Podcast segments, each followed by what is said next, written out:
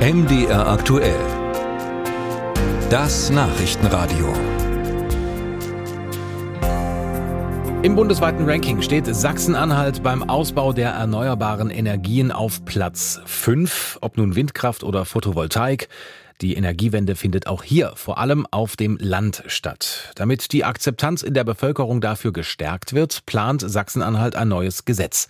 Die zentrale Botschaft, wer die Auswirkungen der Energiewende trägt, der soll auch etwas davon haben. Unsere Landeskorrespondentin Doreen Jonas berichtet. Dicht an dicht stehen sie hier, rund 40 Windräder, gleich hinter dem Dörfchen Hüselitz bei Tangerhütte in der Altmark.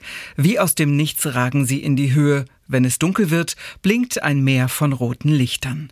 Zumindest das soll sich zum Jahresende ändern. Dann werden diese störenden Signale nur noch bei Bedarf aktiviert.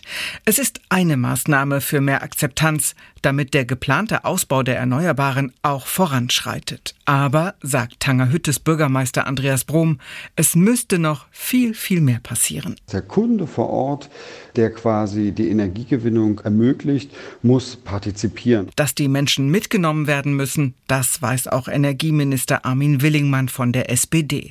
Er plant für Sachsen-Anhalt ein eigenes Akzeptanz- und Beteiligungsgesetz. Das Ziel? Die Last, die durchaus wahrgenommen wird von Menschen im Umfeld eines Windparks, äh, ein Stück weit zu kompensieren und zu sagen, wenn man diese Last trägt, dann soll man auch etwas davon haben. Konkret bedeutet das, wenn neue Windanlagen gebaut oder alte erneuert werden, dann sollen die betroffenen Kommunen auch direkt davon profitieren. Verpflichtend, sagt Willingmann.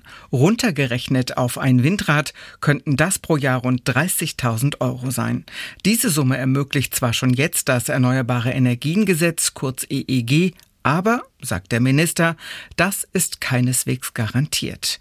Und das wäre neu. Auch Photovoltaik soll in das Beteiligungsgesetz fallen. Berechnet wird dann nach Fläche. Diese Einnahme, die dort erzielt wird, soll tatsächlich in der Gemeindekasse verbleiben und dort für entsprechende Zwecke eingesetzt werden.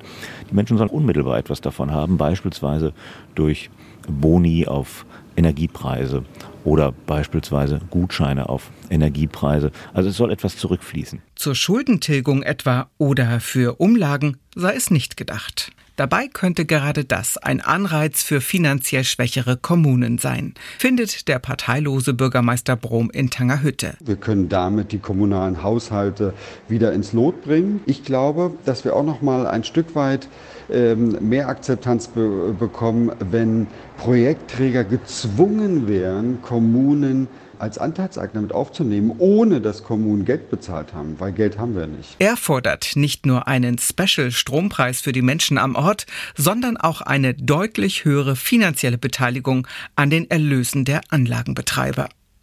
Ein Stück weiter Richtung Nordosten in Osterburg gibt es bereits so viele Windanlagen, dass das für 2032 ausgeschriebene Ziel von 2,3 Prozent Fläche längst erreicht ist.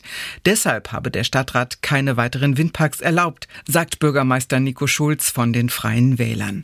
Mehr Beteiligung sei auf jeden Fall zu begrüßen, denn der Bürger, glaube ich, ist erst dann bereit, die Vorteile der Erzeugung aus erneuerbaren Energien zu ähm, akzeptieren, wenn er in seinem eigenen Portemonnaie merkt, dass er dadurch eben einen günstigeren Stromtarif buchen kann.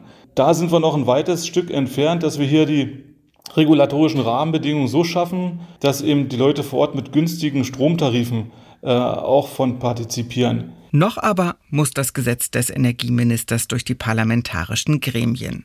Minister Willingmann rechnet damit, dass es im nächsten Jahr beschlossene Sache ist.